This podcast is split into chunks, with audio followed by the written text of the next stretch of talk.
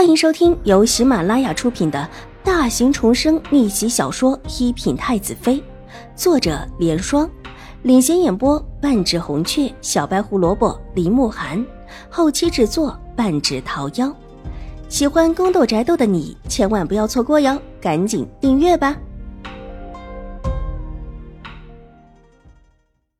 第八百七十八集。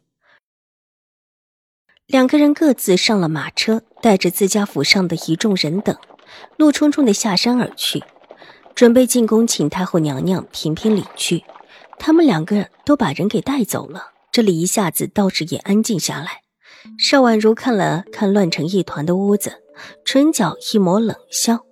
太夫人自以为无错，却不知道，就只有秀水不是女子这一项，就足以说明她之前说的都是虚假的。小姐，玉洁和曲月一脸后怕的过来，一边一个。方才的一幕把两个丫鬟也给吓到了。虽然大长公主直接伸手拖拉的一幕，任谁也没有想到。不过看了真的解气。走吧，邵婉如安抚的冲着他们微微一笑，柔声道：“事情的起因是他，不过眼下看起来，他这个起因倒是被忘记了。这事情今天了不了了。”得等明天外祖母的消息。小姐，太夫人实在是太过分了，二话不说就要处置小姐，还真的没把小姐当成亲孙女。玉洁这个时候缓过来了，伸脚把地上正巧横在她面前的剃刀给踢开。要让小姐出家为尼，而且还跟着这个妖道，呸！因为愤怒，玉洁这会儿也顾不得太夫人的身份，恨恨的道。他没把我当孙女看，只是一个陌生人，而且还是一个不称他心的陌生人罢了。他既无心，我又何必有心呢？邵婉如的目光也落在了地面的剃刀上，粉嫩的阴唇微微一勾，笑容温雅，但是淡漠，仿佛在说别人的事情似的。站在门口的文西池心里似乎被什么给抽了一下，有一些疼，有一些不舒服。还有一些说不出来的情绪，很是酸涩。方才见两家的人都走了，他以为这里没有人，就进来看看。没料想，正巧看到邵婉如，也听到了邵婉如这一句淡漠的不像是亲孙女说出来的话。只一眼，他就认出了邵婉如，曾经满是稚气的脸上，已带着叫人不可忽视的娇媚，一双水眸盈盈若水。看人的时候，几乎觉得有水色流转，长长的睫毛卷而翘，时不时的掩住那双明媚的美眸，如玉一般的肌肤，不涂而出的阴唇，精致的五官，无一不美，无一不媚，但又透着一股子清冷，似乎很熟悉，熟悉的就在眼前，或者说在梦中。以往的梦中，他或者。还会怀疑过是不是邵婉如，眼下的邵婉如却是印证了他以往的梦中的倩影，在那个梦中陪着自己又看不太清楚的女子，应当就是邵婉如。手用力的握了一握，而后松开，只是梦境罢了。而自己的身体明明是康健的，又何来病弱躺在床上的样子？所以不会有邵婉如陪着自己的事情。邵五小姐。压抑住心底的激动，文西池的神色慢慢的和缓下来。都是假的，虽然不知道自己之前为什么总会梦到邵婉如，而且还如今这种模样的她，但毕竟这是自己的梦，当不得真。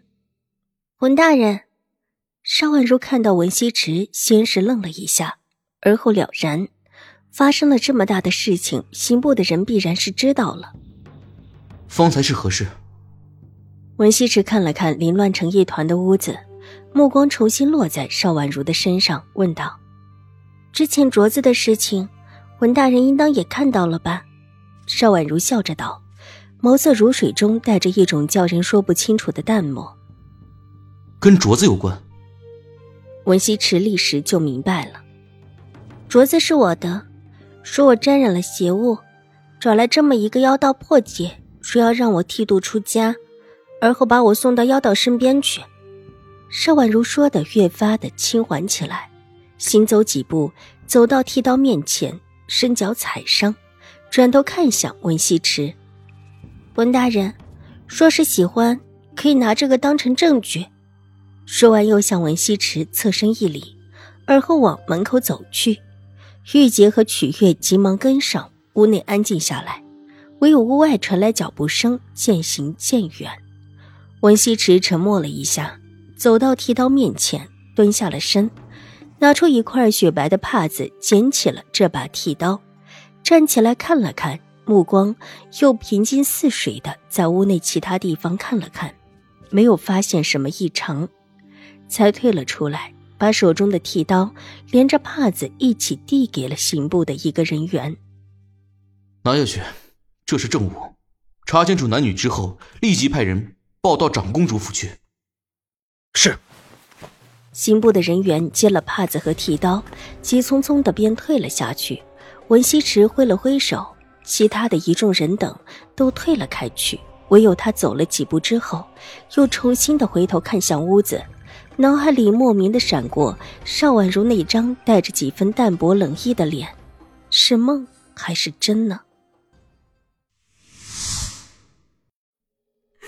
太后娘娘，新国公太夫人伙同妖道谋害外孙女邵婉如，请太后娘娘做主啊！瑞安大长公主哭倒在太后娘娘面前。眼泪一串一串的往下掉，声音呜咽。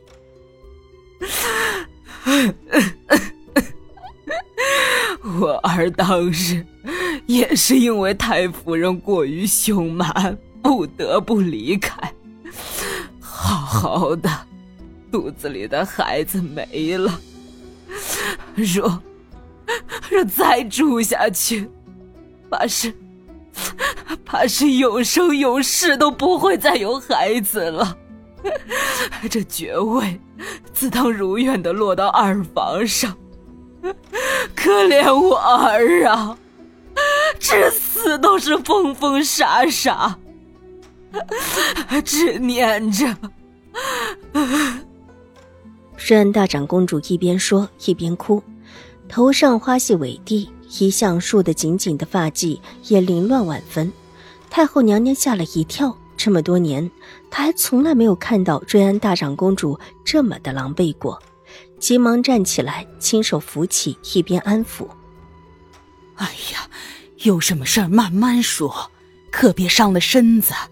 你年岁也不小了，好好说话。”落后瑞安大长公主几步的新国公太夫人气得全身颤抖。